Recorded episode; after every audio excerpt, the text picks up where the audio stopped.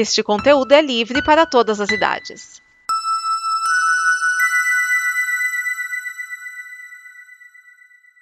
Obrigado por dar play neste programa.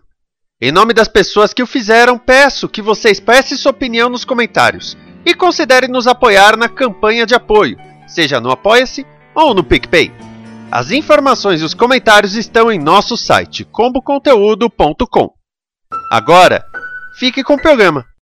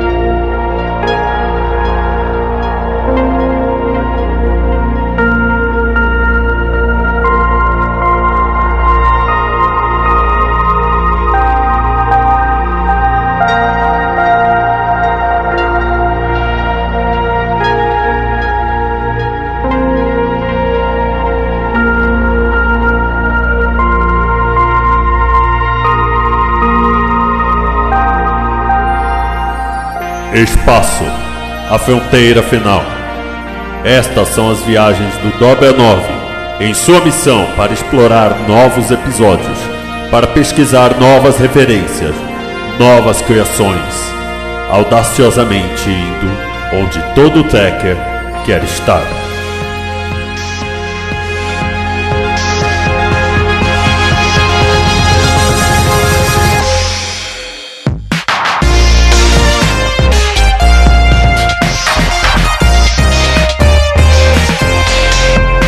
Seja bem-vindo ao Dobia 9, o programa que traz sempre as resenhas dos episódios desta que é a terceira era de Star Trek Jornada nas Estrelas na televisão.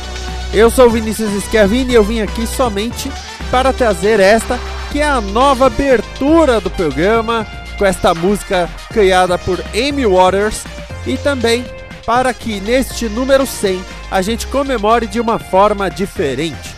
Eu quero agradecer a você que está ouvindo desde o número 1 ou que pegou no meio da jornada, mas que está nos acompanhando, resenhando os episódios de Short Tracks, de Lower Decks e das séries que nós teremos hoje. Quebrando a nossa regra, nós teremos três resenhas. Uma com o final de temporada de Star Trek Discovery, com o Ricardo Pinheiro, mas também nós teremos Star Trek Prodigy, com o Márcio Neves e a Star Trek Picard começando sua segunda temporada com o Edson Santos. Sim, três séries para comemorar estes 100 episódios de Dobia 9. Como a gente sempre trabalha com referências e também com curiosidades, o centésimo episódio da franquia de Star Trek foi o quinto episódio da segunda temporada da série animada, How Sharper Than a Serpent's Tooth no Brasil ficou como A Serpente. Agora, das séries que chegaram a mais de 100 episódios, na nova geração, o centésimo é o último da quarta temporada, Redenção Parte 1. Na Deep Space Nine, ele é o segundo da quinta temporada, A Nave. E em Star Trek Voyager, ele é o sexto da quinta temporada, intitulado 15 anos. A série original e Enterprise não chegaram a 100 episódios e as novas ainda não chegaram nessa marca. Discovery está bem perto. Então hoje é dia de celebração, 100 episódios de Dobia 9 e continuaremos indo e sempre audaciosamente.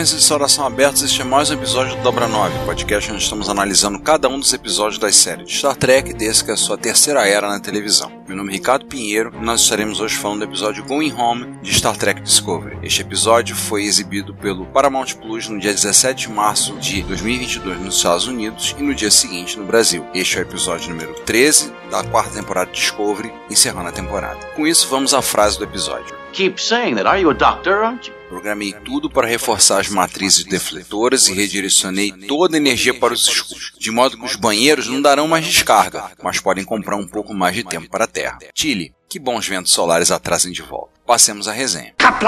O episódio começa com o tempo da Terra de Nivar reduzido no momento faltam 4 horas para começar a chuva de detritos que devastará ambos os planetas. A coisa está tão feia que até a sede da Federação se meteu na jogada, e a gente não sabia que ela era na verdade uma nave com capacidade de dobra. E vemos isso logo no início do episódio. Temos também a nossa tenente doidinha favorita de volta, Sylvia Tilly. Ela, junto com os cadetes, está ajudando na evacuação. A Discovery ainda está presa dentro do orbe criado pela espécie 10C. Tarkin está lá determinado a encher o saco desses super seres. Michael decide prender os delegados do Comitê de Primeiro Contato, já que eles são suspeitos de terem injetado o plasma da nacelle de dobra. Mas antes que isso ocorra, a General Nidoi confessa que foi ela a sabotadora. E ela descobre que a sua acrobacia acabou com o que pode ter sido a última chance de paz. Eita ferro! Já que não é nada fácil passar essa informação detalhada para os super seres da 10C de forma rápida, Tirina tenta uma união mental com o nebuloso. Ela acaba indo parar na enfermaria com dores e sangue verde no nariz, mas antes ela entrega a mensagem. Temos que encontrar outra forma de alcançar a espécie 10C ou temo que os nossos mundos já estejam condenados. Mas não se sintam pressionados. Tarka está obcecado com a destruição da anomalia e ignora os apelos emocionais de Book e Reno. Ele ainda tenta convencer seus prisioneiros de que eles poderão se reunir com seus entes queridos nesse outro universo idílico. Book vai rever Carrin e Lito, Reno reverá sua esposa, ele vai rever Horus. Mas Book começa a pensar num plano de fuga, graças à colheita da gata de Book, Mágoa. Claro, afinal das contas ela é uma rainha. Falando de planos perigosos,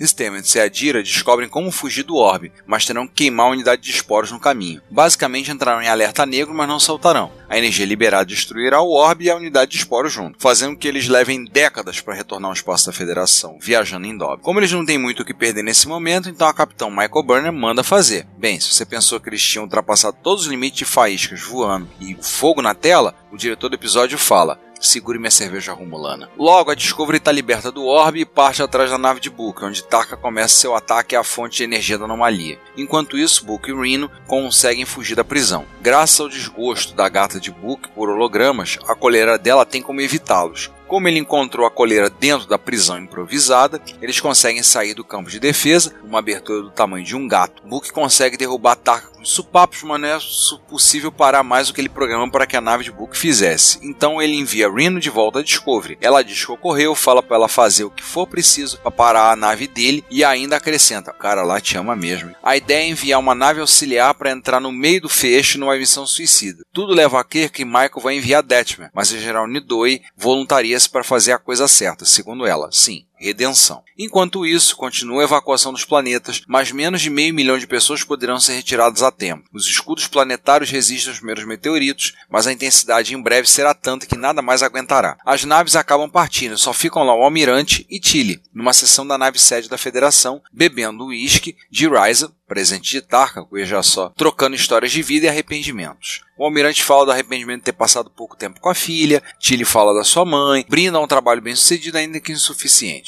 Book tenta chegar a Tarka falando de ouros para ele. Será que ele desejaria que fosse assim? E a ficha cai na cabeça de Tarka. Se ele estivesse aqui, ele teria me impedido. Por que ele não está aqui para me impedir? E aí ele admite finalmente o erro, antes tarde que nunca, né? Mas não dá para parar, tá tudo no automático. Aí vem a Nidoi, mete a nave auxiliar no meio do feixe e o ataque à fonte de energia da anomalia acabou. A general foi transportada de volta a tempo. Book e Tarkin estão vivos. Tark usa o resto de energia que sobra da nave de Book para transportá-lo de volta para Discovery, sacrificando inclusive o suporte de vida. A sua vida está nesse mundo. Ele passa os seus últimos momentos pensando em Horus, agarrando-se ao seu transportador dimensional ainda na esperança do sucesso. Book começa a se materializar na ponte da Discovery, mas o feixe de transporte é perdido com a destruição de sua nave. Book sumiu, desapareceu. escafedeu-se. Michael desmonta e chora a perda do amado. Capitão, outro orbe está chegando. Michael se recompõe e ordena: vamos terminar isso. A espécie 10C enviou outra cápsula para levar as pessoas para a superfície do planeta, e a capitão leva toda a tripulação da ponte junto. Finalmente vemos como a espécie 10C é tão grande como se pode imaginar, graciosos e flutuantes, luminosos e emissores de feromônios. O sistema de conversação foi atualizado e agora temos a diplomacia da presidente Lyra Rillock entrar em ação, encontrando aquele terreno comum onde todos esses seres individuais, mas também um, apenas querem felicidade, liberdade, segurança, equidade. É preciso um pouco mais de nuance para explicar as ações de Tarka, mas Michael consegue, relembrando a visita que eles fizeram ao condenado planeta natal da espécie 10C. Não deixe que a história se repita. Eles entendem, param a anomalia, enquanto Tilly e Vance já estavam lá meio altos sem uísque suficiente. Todo mundo agora pode respirar mais aliviado, mas Michael ainda sofre com a perda de Book. Os alienígenas estão curiosos e ela explica. Eles se esqueceram de mencionar que armazenaram um certo sinal de transporte, com um certo Cleveland Booker dentro dele. Ele é materializado para a alegria de todos, especialmente da Michael, e finalmente Book confronta a raça que dizimou seu planeta. Não, levar a anomalia para setores não habitados da galáxia não é o suficiente. Ele estabelece empatia com eles, conta a história da raiz mundial do seu planeta. Fala deles estarem se escondendo atrás do hipercampo. Não vale esse preço honros que foram perdidos e encontrando formas de se relacionarem. A espécie 10C desativa o hipercampo. Com todos seus problemas resolvidos, os 10C decidem que é hora de ir, enviando a Discovery de volta à Terra através de um buraco de minhoca. E aí temos muitos abraços, sorrisos, alegria, coquetéis pegando fogo. Temos pequenos momentos para todo, como Reno revelando o apelido que ela deu para Stamets, Lince, em inglês Bobcat. Aliás, Stamets e Culber vão em licença para a Terra para tomar um ave legítimo. Tyrina expressa seus sentimentos vulcanos a Saru. Não me chame de presido, me chama de você. Vance e Rilak se confraternizam também, mostrando um profundo respeito de um pelo outro. A presidente conversa com Michael sobre toda a jornada dela.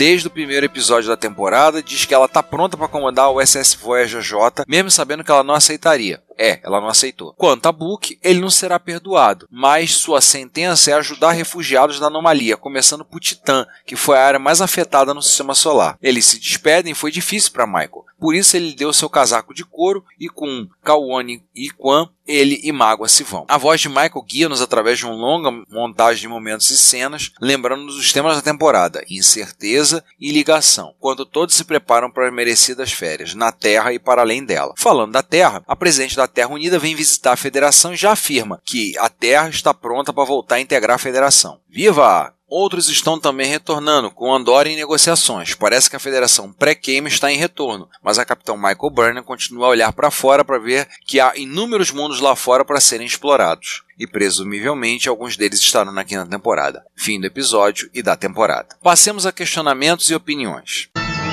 Fascinating.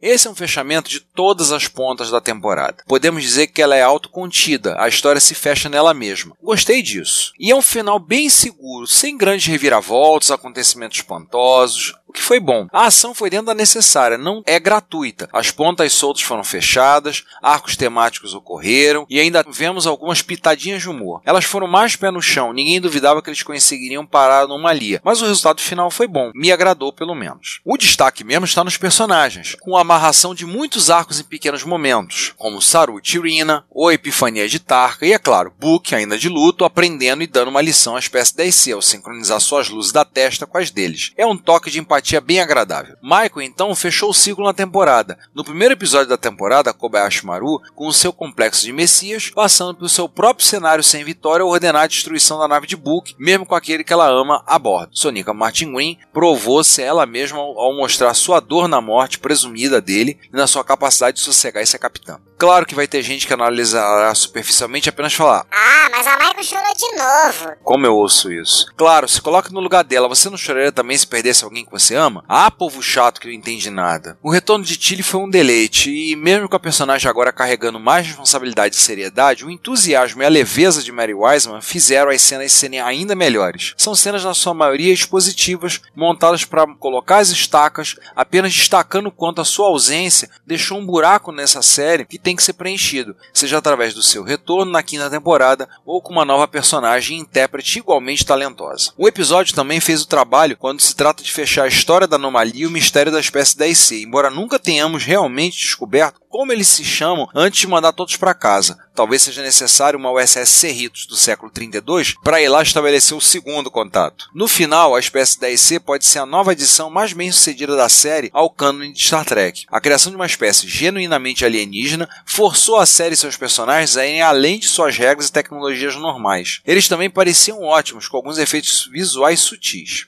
Em alguns aspectos, esse final de temporada parece que poderia ter funcionado como um final de série, e talvez tenha sido construído dessa forma caso não houvesse renovação. Parece que fechar o grande arco de Discovery que começou na terceira temporada, quando a nave chegou no século 32, onde tínhamos uma federação fraturada. A heróica defesa de Vance que levou a Terra para voltar à federação foi, de certa forma, a última peça a dizer que a federação está de volta, faltando apenas Andória dos membros iniciais para retornar. O curioso é ver que os Telaritas, aquele bando de teimosos, foram os únicos membros fundadores da federação que nunca saíram. A cerimônia final foi comovente, com aquela distância da Terra que se abre, e isso abre a possibilidade de que a temporada 5 e mais além comece a explorar fora da federação e talvez alguns novos mundos estranhos. Agora, vocês repararam que o relacionamento de Tarka e Horus é mais do que uma amizade? Não me pareceu apenas amor fraternal, mas pareceu algo mais. Bem, ele é Riseano, né? Então, mas eu acho que deixaram subentendido justamente para não causar mais escândalo a Liga das Senhorinhas Carolas dos Estados Unidos. Agora, uma das melhores revelações dessa temporada para mim é a atriz Chella Hostel, a atriz que interpretou a presidente Rilak. Ela é filha de bajorianos, cardassianos e humanos, tem uma altivez e uma nobreza que se espera de um líder político da envergadura dela, coisa que não vemos muito hoje em dia, mas de vago. Aliás, a atriz trabalhou também em Homem do Castelo Alto, série de quatro temporadas da Amazon. Para quem viu a série, ela é Ellen Smith, esposa de John Smith, o Obergruppenführer. Mas isso não é espaço para falar de outra série. Logo, esses quatro episódios finais formam um final de longa duração mais satisfatório. Embora a primeira metade usou muitos dos elementos dos personagens, na segunda metade poderia ter usado alguns dos conceitos inteligentes de ficção científica da primeira metade. Esse episódio pode não ser algo ousado e atrevido, mas não deixa perguntas soltas. Responde a todas as perguntas para você, mas no seu melhor. Star Trek deve também levar-nos a pensar, dando algumas perguntas para levar para a próxima temporada. Passemos para as curiosidades. Computer?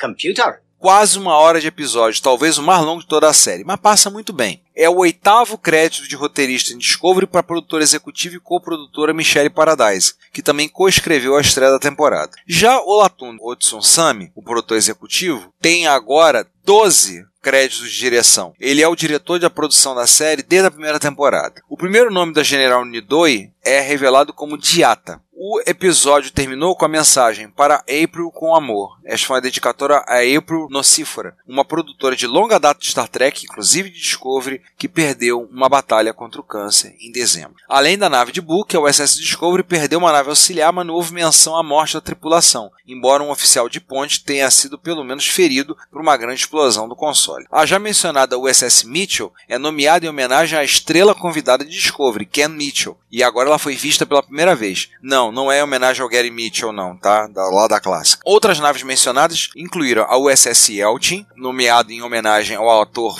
Anton Yelchin, que fez o Chekhov na linha do tempo Kelvin. Temos também a USS Credence, a USS Nog e a USS Greco. Book e Michael lembram de uma missão em Tiburon, um planeta do quadrante beta mencionado pela primeira vez no episódio The Savage Curtain, da série clássica. O quartel-general da Federação pode se deslocar em dobra espacial, mas cada deck pode se deslocar como um bote salva-vidas, de forma individual. Muito interessante. Pela primeira vez em Discovery, os Borg são mencionados e pela Presidente, indicando que eles ainda podem estar ativos no século 32. Pode ser spoiler lá para a série do Picard, hein? A Presidente da Terra foi apresentada por Stacey Abrams, escritora, política, advogada, ativista que foi candidata a governadora da Georgia, nos Estados Unidos. Ah, ela é uma fã declarada de Star Trek. E eu vou ser honesto, eu adorei ver mulheres negras em posições de destaque, como a própria General Nidoi e a Presidente da Terra. Achei ótimo. Conclusão: Let's fly.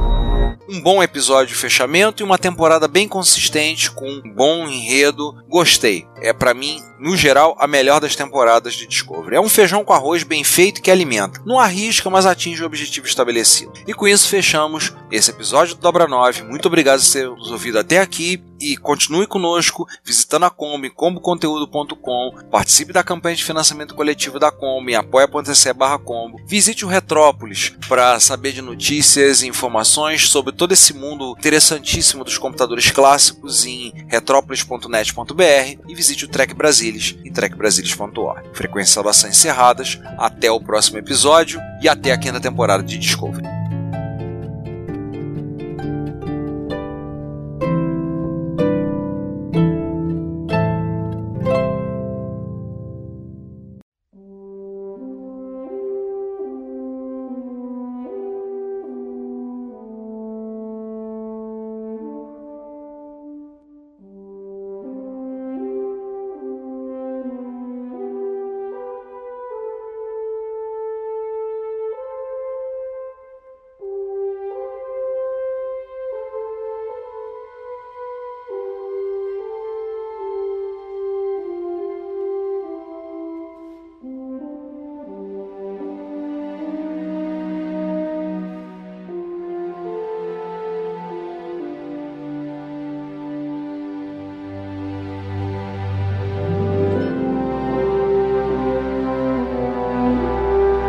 Diário do Capitão, data estelar, a mesma adiante.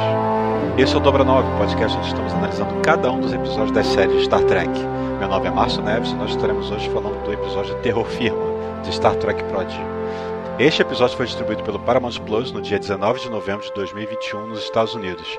Este é o episódio 5 da primeira temporada de Star Trek Prodigy, com o roteiro de Julie Benson e Shauna Benson, dirigido por Olga Ulanova. No elenco temos Brett Gray como Gdal, Ella Purnell como Gwyn, Riley Alasraki como Raktak, Jason Montzukas como Pog, Angus Inri como Zero, Dee Bradley Baker como Murphy, John Noble como Profeta, Jimmy Simpson como Dreadnought e Kate Mulgrew como Holograma Janeway.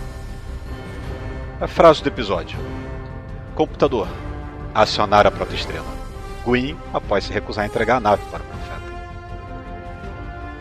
Bom, o episódio continua de onde paramos, com todo o grupo se reunindo com Gwyn e Murphy após a Gwyn fugir né, da, da, da Protostar.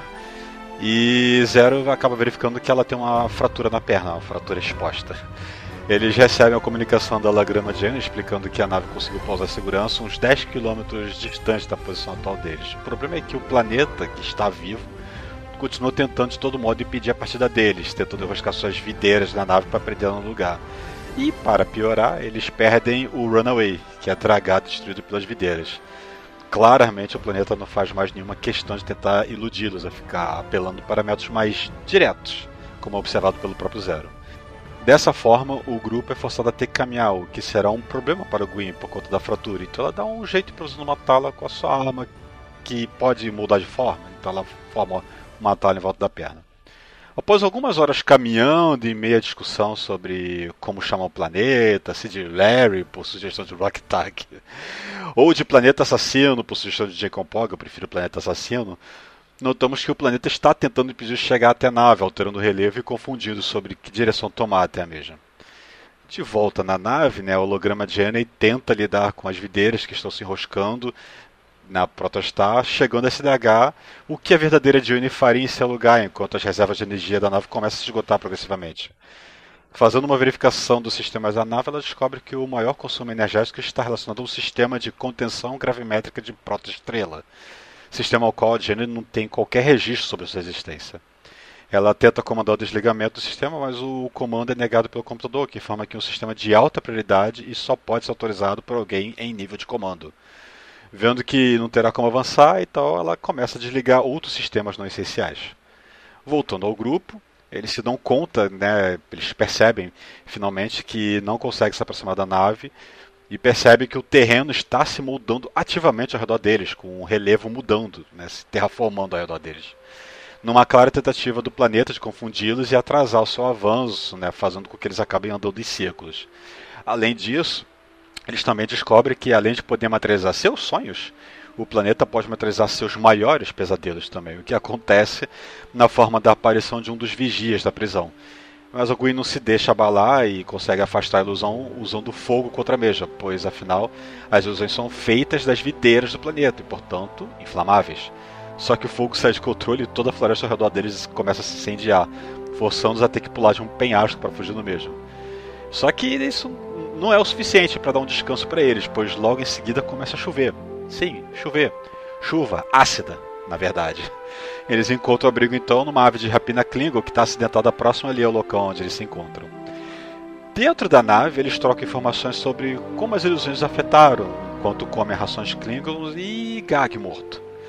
Janko com saudades da comida do seu planeta natal, Rocktack sendo aceita por bichinhos fofinhos que não temiam sua aparência, Zero com sua obsessão pelo motor misterioso da Protostar, e Zero também revela, né, conta que Dal, né, lendo o pensamento dele, sentia é, vontade de ver sua família, só que ele não sabe quem eles são. Na sequência disso, Dal e Gwyn acabam ficando a sós conversando sobre o passado dele, ele não sabia nem que espécie ele é, e elas se lamentando sobre talvez nunca conseguir ter aquilo que deseja ter, né, liberdade, uma coisa do tipo. Ela também explica que o metal maleável que ela controla mentalmente é uma relíquia de família.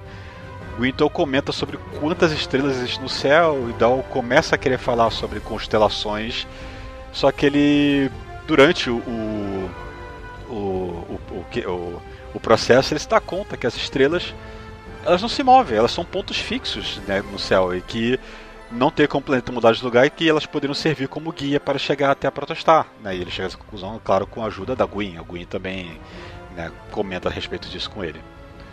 O grupo então passa a seguir seu caminho, se orientando pelas estrelas, mas acaba sendo interceptado por Dreadnought, que, é, que acabou de chegar no planeta junto com o Profeta. É, inicialmente o Jonko até acha que é mais uma das ilusões, pergunta quem é que pensou naquilo, mas após o Dreadnought atacar eles, ele se dá conta que não, a coisa é real. O Dreadnought acaba agradecendo a Gwyn por guiá-los até lá, o que deixa o Dal um pouco, um pouco decepcionado, né, por causa que ele não contava com isso, mais essa coisa mas ela rapidamente é, se prostra na frente deles, né, para de, defendê-los, né, pedindo, implorando ao Dreadnought para deixá-los em paz, mudando de lado, né, e só que ela é atacada por Dreadnought, que destrói aquela talha improvisada dela e, e ela acaba mandando todo mundo fugir para se proteger. É, sem querer, eles têm a ajuda da, das videiras que acaba atacando o Dreadnought, deixando ele um pouco preso por um tempo mas elas não são capazes de deter ele e ele acaba se soltando e perseguindo o bando, deixando a Gwen para trás. O Dreadnought até alcança o grupo, mas eles conseguem se esconder num, num, certo canto e ele acaba passando direto por eles. E eles então voltam o caminho em direção à nave. O Rock Tac se pergunta né, sobre Gwyn, mas o Dal exclama que ela fez suas próprias decisões ao atrair Dreadnought, o pai dela, para o planeta e diz para deixar ela para trás mesmo. De volta a Gwyn, ela consegue ref, re, é, reforjar, né, reformar a arma e, e usá-la para se proteger das videiras que começam a atacar ela e acaba se arrastando em direção ao pai, que acabou se transportar para a superfície, né, bem diante da Protostar. Ela chama para ajuda dele, mas ele acaba ignorando ela, porque a, tanto ela quanto a nave começa a ser enroscada pelas, pelas videiras, né, pelas vinhas, e ele acaba tomando sua decisão. Ele, ele, ele, ele ignora a filha e vai em direção à nave, né, deixando ela para trás, deixando ela bem decepcionada sobre o tratamento que recebe do pai. De volta dentro da Protestar, o computador acaba avisando a Jane que tem que formas de vida foram detectadas nas proximidades e ela acaba se transferindo para o hangar, né, para receber quem quer que seja lá de fora. E temos então uma sucessão de cenas do interior e do exterior, né, trocando entre a Jane e abrindo a porta e a porta se abrindo do lado exterior, né, com o profeta vendo a, a, a, a rampa se baixar e tudo mais. Mas, surpresa, surpresa, quem acaba chegando a protestar são os nossos protagonistas. A nave que o profeta está vendo, na verdade, é uma das ilusões do planeta, agindo para prendê-lo ali, né? Logo na sequência, vemos Gwyn quase totalmente tomada pelas videiras, quando então a protestar aparece sobrevoando acima dela e ela acaba sendo resgatada por Dal, desse, que desce por uma corda, né, pendurado, e para poder ajudar e socorrer ela. Por fim, o profeta acaba conseguindo se livrar das videiras né, que estavam atacando ele, e Dreadnought observa que a filha os traiu. Voltando a bordo da Protestar, eles entram em dobra máxima para fugir dali Gwyn exclama de forma decepcionada, né, como o pai preferiu a nave do que a ela. O Dal conforta dizendo que eles estão juntos agora, que ele não pode mais machucá-la, só que acaba sendo refutado por Jenkins, quando ele diz que a Have-12, a nave do profeta, está em perseguição ele se aproximando muito rápido. Dal indaga se não tem como ir mais rápido, mas o Jenkins explica que tal de sistema de contenção gravimétrica de protostela está drenando boa parte da energia deles. E Zero então se dá conta que Protostar não é só o nome da nave, mas sim que eles estão carregando de fato uma protoestrela dentro dela. Ah, o profeta acaba é, entrando em contato com a nave tentando convencer a filha a fazer a nave se render né, para ele. Mas ela está resoluta em não atender o pedido depois que ela foi traída e abandonada pelo pai lá no planeta. E comanda o computador que acione o motor de protoestrela. Vemos então finalmente aquela animação de transformação da nave que temos na abertura, em que ela se reconfigura para acionar aquela nacelle extra movida pela protoestrela, acionando o motor de protodobra. E com isso a nave some em altíssima velocidade, ao ponto de não ser nem possível detectá-la a partir da Rev 12.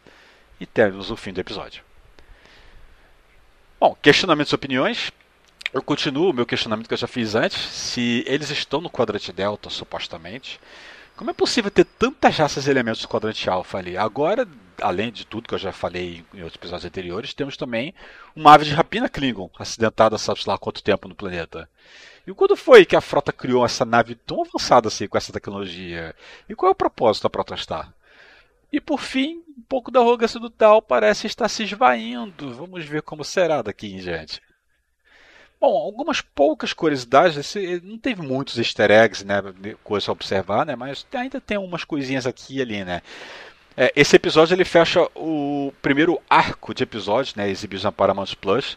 O, a Paramount optou por exibir os episódios em grupos de cinco episódios por vez, com intervalos entre cada grupo de cinco episódios, né, tem um, um hiato de um, dois meses entre cada grupo de cinco episódios.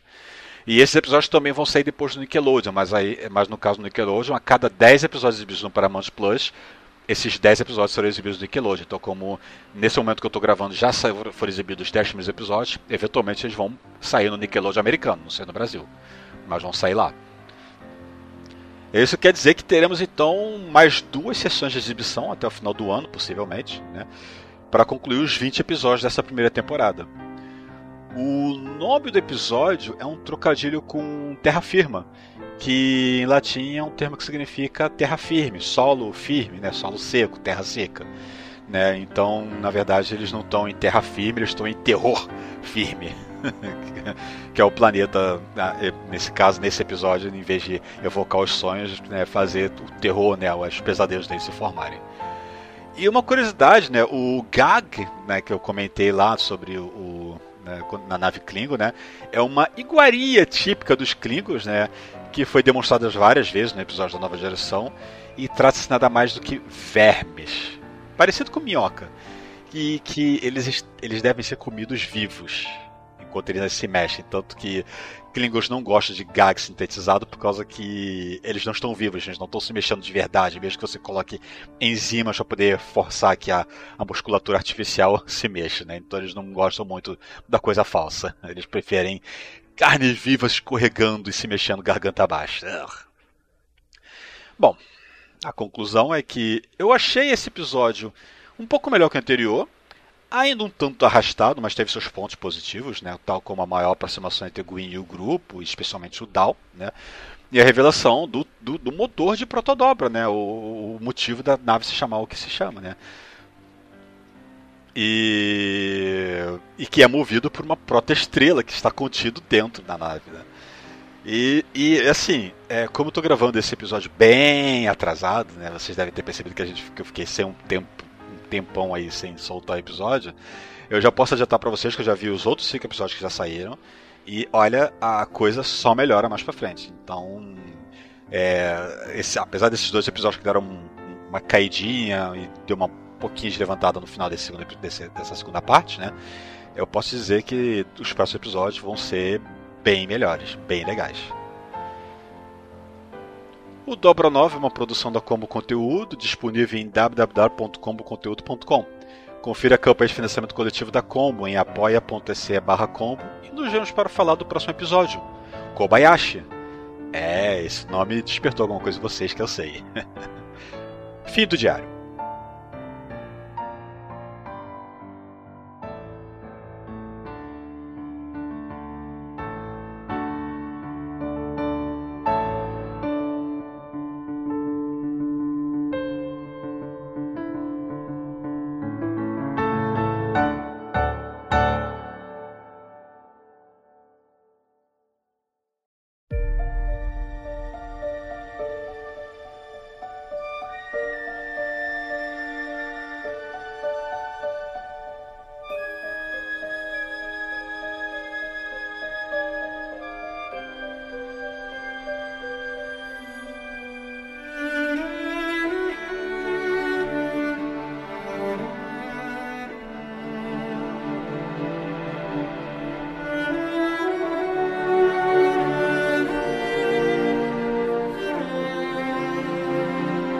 Este é o podcast Dobra 9, voltando à série Star Trek Picard, agora com uma viagem no tempo para o futuro de 2401. A frase de hoje é: O julgamento nunca termina. É, Kill está de volta. Eu sou Edson Santos, que sempre quis socar um kill falará com vocês sobre o primeiro episódio da segunda temporada de Star Trek Picard, ou o 11 episódio desta série, chamado The Stargazer, assim, separado. O episódio estreou a temporada em 1 de março de 2022 no Paramount Plus americano, fazendo dobradinha com o antepenúltimo episódio da quarta temporada de Discovery, e no dia 2 de março no Amazon Prime Video para todo mundo, inclusive o Brasil.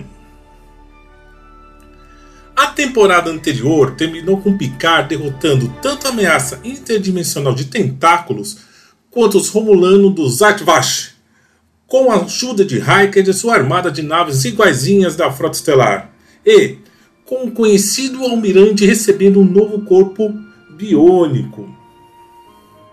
Voltando para agora, é, para 2401, ele está na ponte de uma nave da frota, onde está vendo um grande tiroteio e dá a ordem de autodestruição, que é feita imediatamente sem que seja feita nenhuma verificação. Chegamos 48 horas no passado e estamos no Chateau Picard participando da colheita da uva, feita da forma tradicional de teletransportar os cachos para tratores flutuantes autônomos, sob os olhares do próprio Picard e de seu fiel escudeiro, o Bulldog número 1. Ao cair da noite, Picard está aproveitando um vinho com seu auxiliar Romulana Lares, que é quase um Alfred para ele pois agora já sabemos que ela já foi do tal. Eles comentam que o marido de Lares. Eles comentam que o marido de Lares, que estava bem no final da outra temporada, morreu e ela está agora sozinha. Surge um clima entre o quase centenário Picard e a longévula Romulana. Como fez em toda a nova geração com a ausente Doutora Crusher, Picard foge. Mais à noite, o almirante sintético pensa sobre a pergunta de Lares, que é por que ele resolveu ficar sozinho, e vai para uma estufa meio que abandonada, com vitrais quebrados, onde ele relembra de sua mãe e de quando era pequeno. Um mundo só dos dois. Assim vemos uma parte triste da infância de Picard, onde sua mãe sofre violência doméstica. Um mal que assola o futuro da humanidade. Ivete Picard pede ao filho que olhe para cima, olhe para as estrelas. A USS Avalon detecta uma anomalia, sempre elas, espacial, e chama o comando da frota. No dia seguinte, Picard é surpreendido por Lares, que parece meio que aborrecida. Ele pede a ela para ajudar a procurar um livro tentam falar sobre o que aconteceu à noite, mas Larry não quer muito papo sobre o assunto. Picard faz um discurso na Academia da Frota, onde agora é chanceler, falando dos seus antepassados e que ele é o último dos Picard. Ele saúda Elnor, o primeiro cadete copulano puro da Academia da Frota, e ele termina citando a mãe, dizendo para ele olhar para cima. Sete está na La Serena, fazendo um carregamento para os cavaleiros Fenrir e sendo atacado por desconhecidos. Ela conta a ajuda de Emmet, o holograma de Rios. Agora, todas as suas variantes estão unidas. Ele ajuda a deter os invadores sozinha, ou com holograma, né? Mas fica nessa daí, está sozinha, ou com holograma. A gente, depois a gente pensa nisso. Ao fim, Emmet detecta a anomalia espacial e a sirena vai ao encontro dela. Inheritan 4 surge está em um jantar com Deltanos, como vistos no primeiro filme de Jornada nas Estrelas, como embaixadora dos sintéticos. Jurati está em um bar, já alterada, quando um Deltano tenta flertar com ela. E a doutora disse que não tem um relacionamento há mais de um ano e que foi absolvida do assassinato do seu último namorado sério por estar sob a influência de uma mente alienígena. Ela é chamada por Rios para saber o que é anomalia. Enquanto isso, Soji fica no planeta. Chegando à ponte do agora capitão da frota Rios, somos apresentados a USS Stargazer NCC 82893, uma nave também com quatro nacelles, como a Stargazer de Picard, onde herdou boa parte do número, adicionando apenas o 8 ao começo. Voltando a Picard, o livro que ele procurava era a primeira edição escrita por Spock, falando como foi ser o primeiro vulcano na Academia da Frota e é um presente para Elnor. Temos várias naves como Excelsior, Ricardo Sulo, Grissom e muitas outras sendo citadas pelo áudio. Elnor vai Elnor é direcionado para Excelsior sob o comando de Raf, que quer ficar de olho nele. Antes de partir, ela e Picard falam do relacionamento de Seth e Raf, que não anda muito bem. Raf não entende como os dois, Picard e Seth, não se sentem solitários viajando pelas estrelas. A nave Stargazer de Rios, que está com um charuto na boca, mas sem acender, chega onde está a anomalia. Logo tem a companhia da La Sirena com Sete. Jurati, ainda alta, usa seus conhecimentos para tentar decifrar a mensagem que é enviada para dentro da anomalia. Ela decifra a mensagem como um pedido de ajuda. Pedido de ajuda a Picard. Picard chega em Los Angeles, no bairro histórico, Avenida Forward, e se dirige para um bar no número 10, onde encontra uma velha amiga. Claro que é a dona Egina, a El Auriana que, apesar de poder viver centenas de anos, fica com a aparência mais velha, pois os humanos não gostam de ser lembrados de sua mortalidade.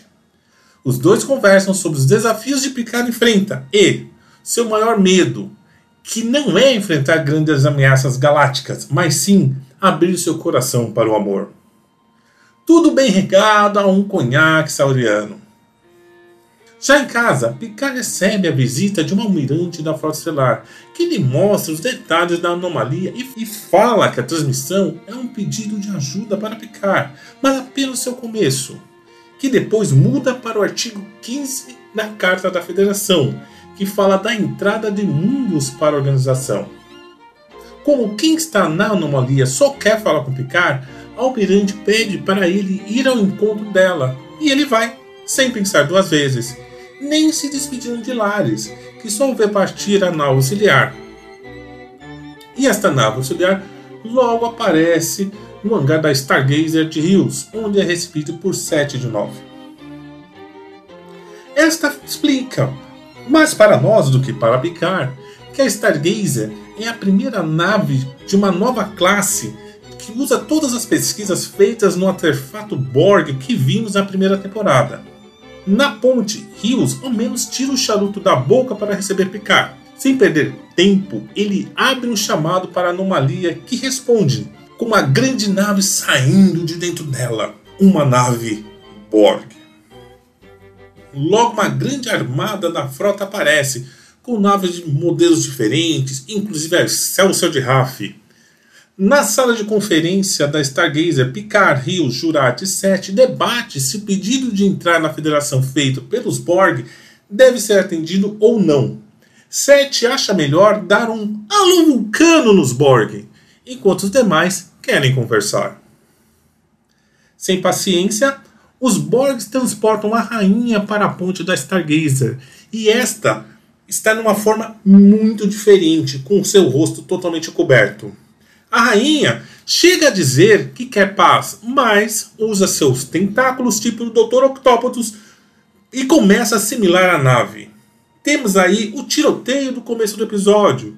Estranhamente, a rainha não está matando os tripulantes, mas sim tonteando eles.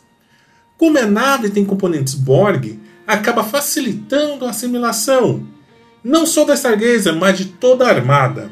Nisso, Picard ordena a autodestruição e, diferente do começo, desta vez Picard tem que dar a autorização secundária para iniciar a sequência e, ao som de música tradicional francesa, a rainha chega perto de Picard e fala para ele: olhar para cima temos uma baita explosão.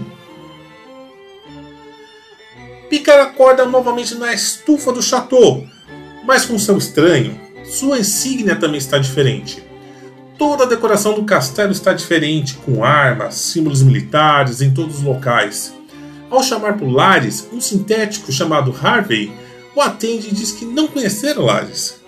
Ao perguntar o que está acontecendo, Picard ouve a voz familiar, a voz de Kill. O ser do Kill contínuo aparece como estava no final da nova geração, mas ao perceber Picard velho, estala os dedos e assume a idade mais avançada, com cabelos grisalhos e um cavanhaque.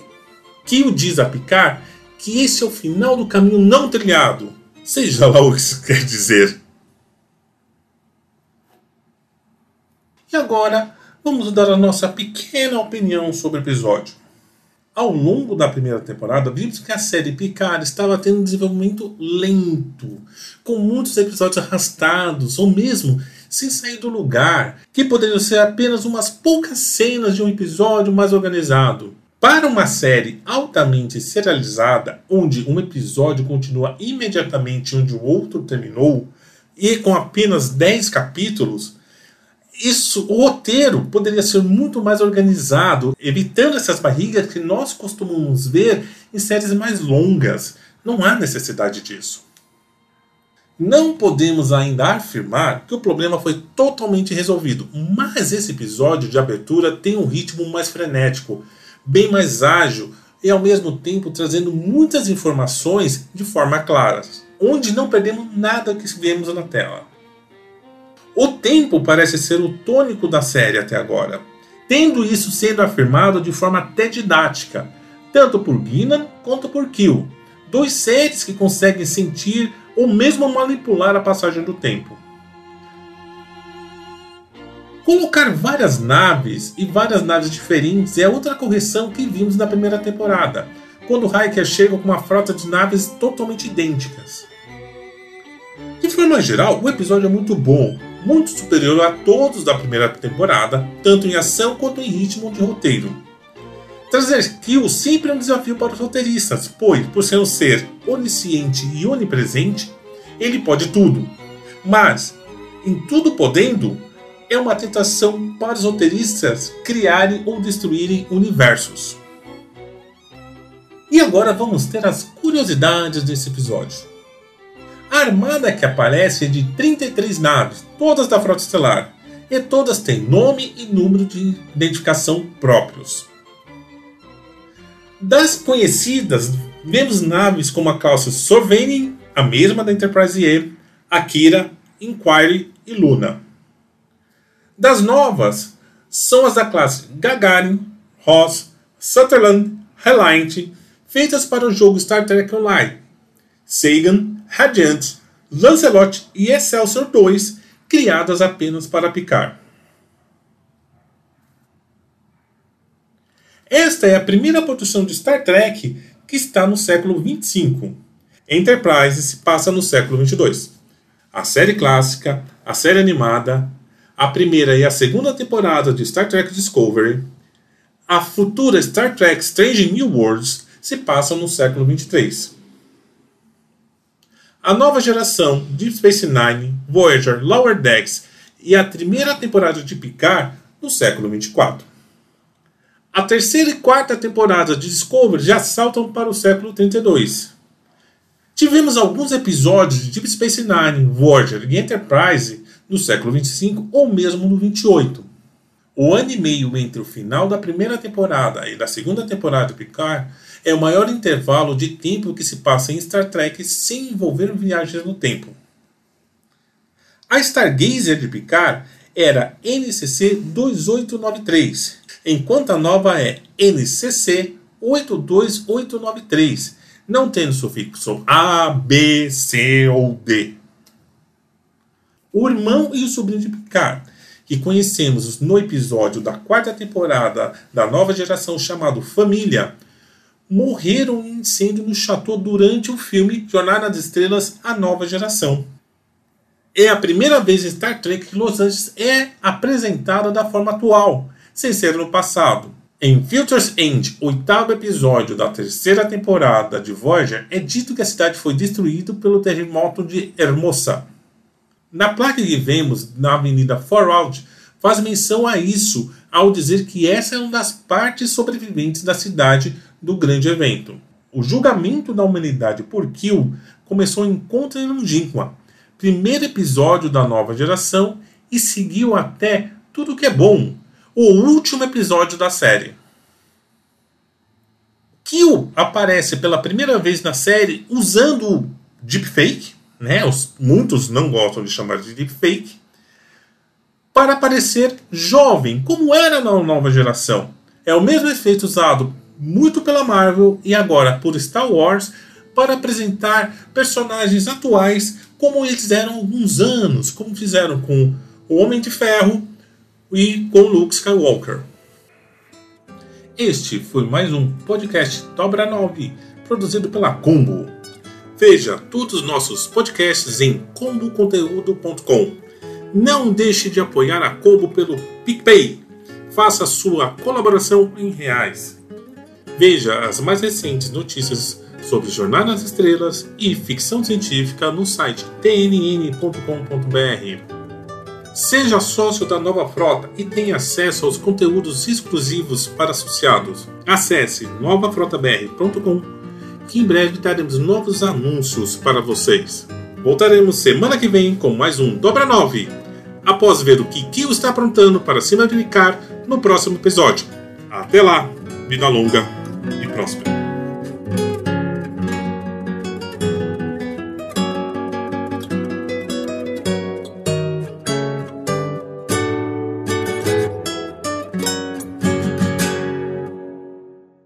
Esta é uma produção da Combo.